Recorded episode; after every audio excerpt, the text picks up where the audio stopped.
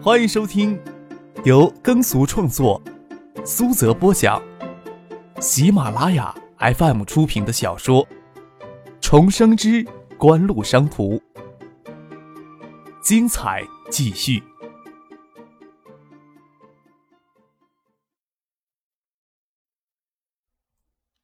第八百零二集。纽约与香港两边加起来一百亿美元左右吧，真是让人羡慕呀！张克啧啧的有声咂嘴，想着锦湖什么时候能在资本市场套一百亿美元来用用，就不用再有脖子给套绳索的感觉了。要是联通找上门来，你打算怎么与联通进行深度的合作呢？婉晴问道。具体的呀，还要等陈信生、苏京东他们到北京来讨论呢。张克说道：“在我们的心目中呀，联通真的不能算是很好的合作者。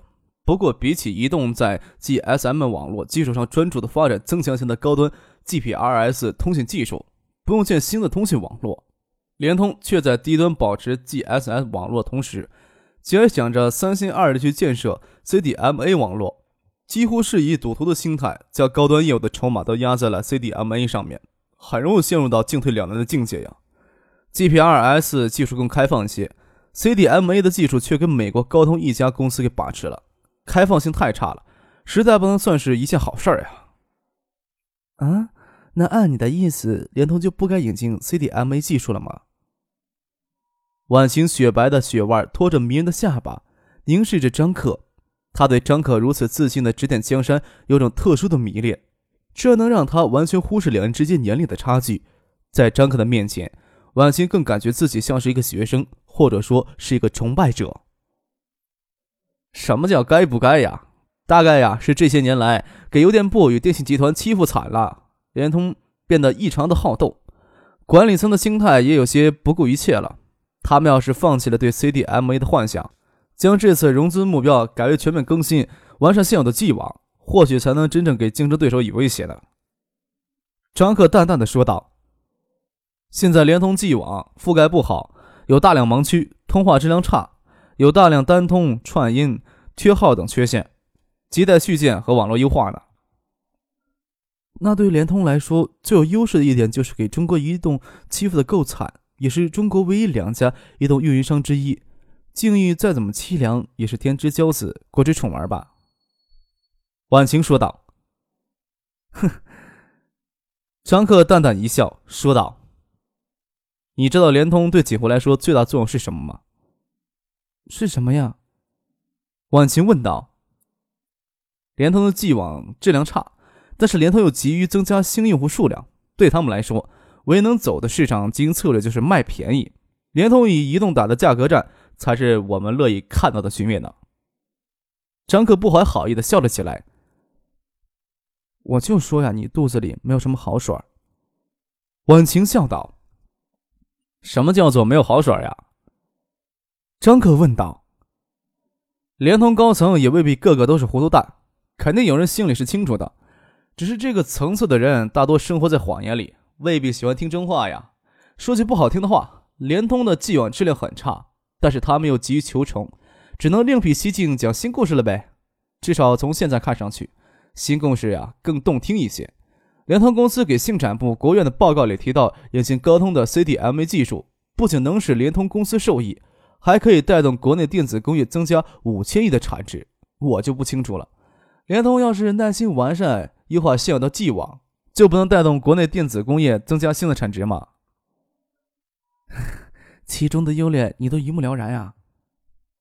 婉晴微微一叹，问道：“联通将筹码都压在 CDMA 上。”很可能会导致国家大量投资而得不到应有的回报。现在阻止也来得及吧？虽然没有正式的协议还没签署，恐怕是来不及了。张克摇了摇头。首先呀，是谁出面阻止的问题。联通的新故事让赵继东总理听了颇为心动，锦湖呀还不够资格。易云飞呀又不管这一块儿，他是副部长，突然插手进来，只会陷入彻底的被动，也不会起到多少作用。若是说谁出面阻止合适的话，也只怕只有耿重阳出面最合适了。但是耿生他态度不明，公开露面又很少对联通引进 CDMA 项目表态，也不清楚他心里真实的想法。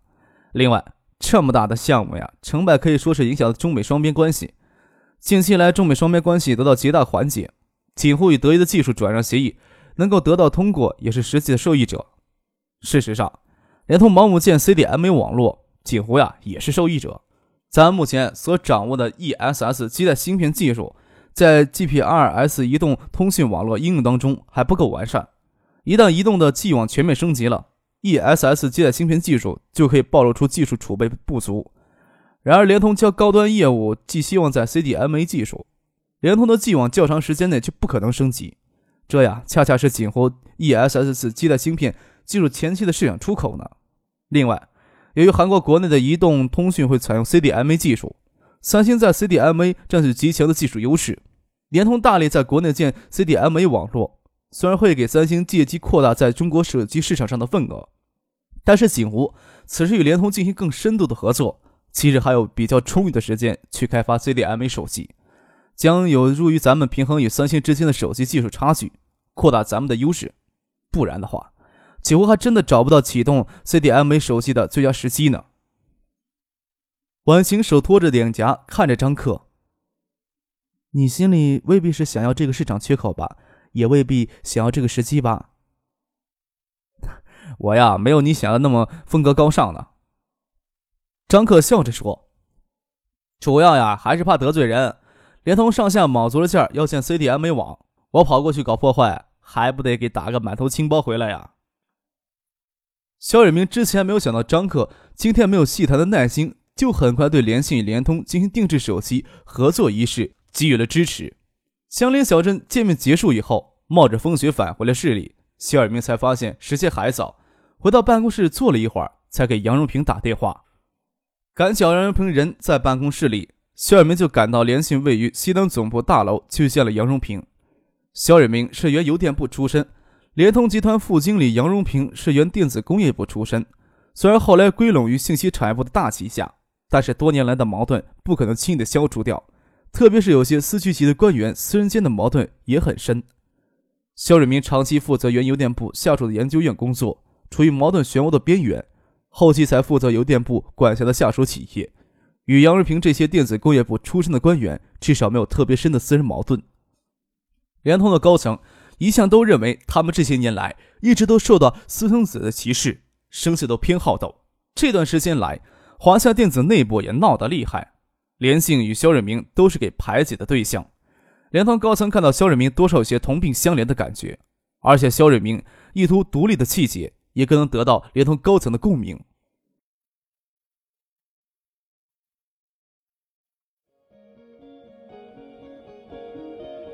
您正在收听的是由喜马拉雅 FM 出品的《重生之官路商途》。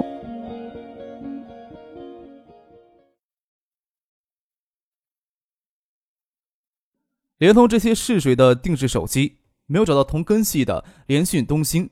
出人意料的找到了联信，也有这种因素在内。与联通的合作也能增加在华夏电子内部对抗葛建德的筹码。肖瑞明自然是极为重视，赶到杨荣平的办公室，没有绕什么弯子，就将下午与张可会面的情况说给他听。张可今晚住在顺义的香林小镇，他对联通向我们采购定制手机一事甚为支持。还同意春节过后就给定制手机提供第二代 EIS 基带芯片，他颇为期待与联通进行更深层次的合作，也不介意与联通私下接触一下。要是方便的话，我来安排。唐静与三个小丫头上午从金山出发，在香港转机，一直到夜里九点钟才抵达珀斯。与唐静通过电话，常克就站在窗前凝视着室外夹风式撞击玻璃上的雪粒。心里一直琢磨着联通的事情，即使移动通讯局以及下属的各省市移动公司从中国电信集团剥离出来单独核算，其凭借市场垄断的优势，九九年移动通讯主营业务净利达到一百二十亿，主营业务以净盈率达到百分之二十二，独立之后将继续成为继中国石油天然气集团之后的第二大央企盈利大户。此时的联通盈利能力甚至比不上华夏电子，九九年盈利才十二亿多一些，主营业务净盈利甚至不足百分之六，造成今天这样的局面。联通可以抱怨说前期给压制的太惨，几乎所有优势的资源都给移动通讯局抢占过去。信展部重组以后，联通的境遇就好了许多，特别是国务院对联通的扶持力度也大有增强，也优先推动了联通在海外上市融资的发展主营业务，要让联通马上就追赶上移动，有些强人所难。绝大多数人都看好联通与移动之间的差距会越来越小，这也是联通在香港、纽约。同时上市受到投资机构追捧的重要因素，但是联通以赌徒的心态将发展高端业务的筹码都压在了 CDMA 上，日后的事实证明联通的豪赌是不合时宜的。实际的情况就是，一直到了零八年，联通都未真正的对移动通讯造成威胁。CDMA 网络建成以后，联通内部也视之为鸡肋。张可看着窗户的风雪，暗自唏嘘，心想此时去干涉这件事。多少有些自不量力了，关键还是要如何去考虑，才能成为锦湖谋求最大的利益。婉晴在隔壁的起居室里跟志彤通电话，母女俩煲电话粥的话题也甚是有趣。志彤在电话那头说是要替婉晴在珀斯物色两个澳洲帅哥，张克一门而战，听了发笑，心想九零后的女孩子怎么这么早熟呀？婉晴与志彤在电话里胡扯了一会儿，才挂了电话。张克笑着跟他说。你不去普尔斯呀，真是可惜了。这边天寒地冻的。我有时候呀，也不去普尔斯凑这个热闹的。婉晴笑着说：“你要是觉得不够热闹的话，把许思拉过去就可以了呀。”他还想再说什么，手机又响了起来，看了看显示号码，跟张可笑了说：“真是巧了。”将手机摊开给张可看，是许思打进来的电话。怎么这时候想起我来了？婉晴接通了电话。你是不是跟张可在一块儿呢？许思在电话那头问道。张可站在许思的身后，从身后将他娇嫩身子搂住，耳朵也贴到手机上，听许思在电话里说什么。他呀，正在偷听你说话呢。我跟他中午一起乘飞机到北京来的，要不你也过来吧？婉晴说道，头往后仰着，枕在张克的肩上。脸颊贴着脸颊。听说你是要去建业的，我就觉得奇怪呢。你不跟张可偷偷摸摸的去北京，一个人去建业做什么呢？许思在电话那头笑着说：“我呀，倒是想去北京见你们呢。不过我刚接到电话，听说叶晓彤在医院里生了个男婴，八斤六两的小胖婴，我抽时间先去建业看望产妇呢。”啊！婉晴惊呼了一声。你明天到建业以后，不要急着去医院里看望产妇，等我回建业再说。我今天上午还跟所有人说是去建业的，要是明天不赶回去的话，谎话肯定要给拆穿了。那你现在就将手机关机了吧，假装没有听到任何消息。我明天到建业以后，等你一起过来再去看产妇吧。嗯，好的。婉晴答应道，又问许思：“你要不要跟那个混蛋说一会儿话呀？”我才不理那个混蛋呢！许思在电话那头笑着说：“理了他呀，他明天也不能回来。”婉晴只得提前离开北京，与许思挂了电话，就马上通知助手预定明天最早飞回界的航班。这种看望产妇的琐碎事情，张可倒不急着去参与，有时间就去医院走一趟，没时间等叶晓彤与邵新文的儿子吃满月酒礼再去登门道贺也不迟。心想叶家老爷子这次肯定是乐坏了，这下子叶家算是四世同堂了。叶显平与丁文仪一直都没有生育，张可现在也不能立即就给邵清文叶家老爷子叶祖范打电话道贺，总不能说许四给婉清打电话时他听到这件事儿吧？婉清在那里安排明天回建业的事情，他拿起手机给陈先生通电话，说通过联信与联通公司进行深度合作的事情，电话里说不清楚。要陈先生抽时间到北京来一趟，还要由他来代表锦湖与联通公司进行接触。从陈庆生那里又接到了叶晓彤入院之后在医院里顺利产子的消息，张可才给邵新文打电话祝贺。邵新文与叶家一大堆人都在医院里，叶祖范老人嗓门出奇的大，在那里指挥东指挥西，又从邵新文手里将手机抢了过去，与张克兴奋的通电话，叶晓彤难产改剖腹产，打了麻醉还没有醒过来，自然不可以通电话，约好改天再去医院看望，才挂了电话。婉清那边是手忙脚乱将事情安排好。婉清第二天一大早就赶到机场乘飞机前往建业，知道他一直滞留在建业的假象。与许思会合之后，才去医院看望了叶晓彤与亲生儿。张克就住在相邻小镇南湖森林别墅里，一直到下午，锦湖商事北方公司总经理姚坚从机场接到了陈信生、苏京东这些赶往了南湖森林别墅来。从机场二线公路下来的岔道车辆极少，路上有积雪，车开得很慢。除了陈先生、苏京东之外，张克还点名要刘明峰一起到北京来。八月到橡树园应聘架构师，给工程师刷了下来。刘明峰夜间约女友到橡树园幽会张克，偶遇重新获得一次机会，终于进入爱达集团工作。在别出心裁的试用期之后，刘明峰就正式担任爱达集团新成立部用户体验设计中心的副经理。这是一个新成立的部门，办公地点暂时也在橡树园内，组织架构还没有最终确定下来。虽然在橡树园内办公，却暂时是归于三巨头之一的苏京东直接管辖。这段时间以来，除了每周一次通过电子邮件向张可提交工作报告以来，与张可再没有直接接触。就算是工作报告的回应，也是清一色的邮件送达后自动确认回复，没有别的回应。刘明峰甚至以为自己已经给张可遗忘了，直到昨天夜里突然接到苏京东的电话，通知他准备今天出差的事情。就算给遗忘，刘明峰心里也没有什么不舒服的。他也算是正式入职之后，才知道真正的爱达集团背后还有一个庞大的经济帝国存在着，能够跻身于二十九人会议之列，或许是优秀职业经理人所能奢望的最终辉煌吧。也算是真正的知道了谁站在锦湖经济帝国金字塔的最顶端，那本身就是一个遥不可及的距离。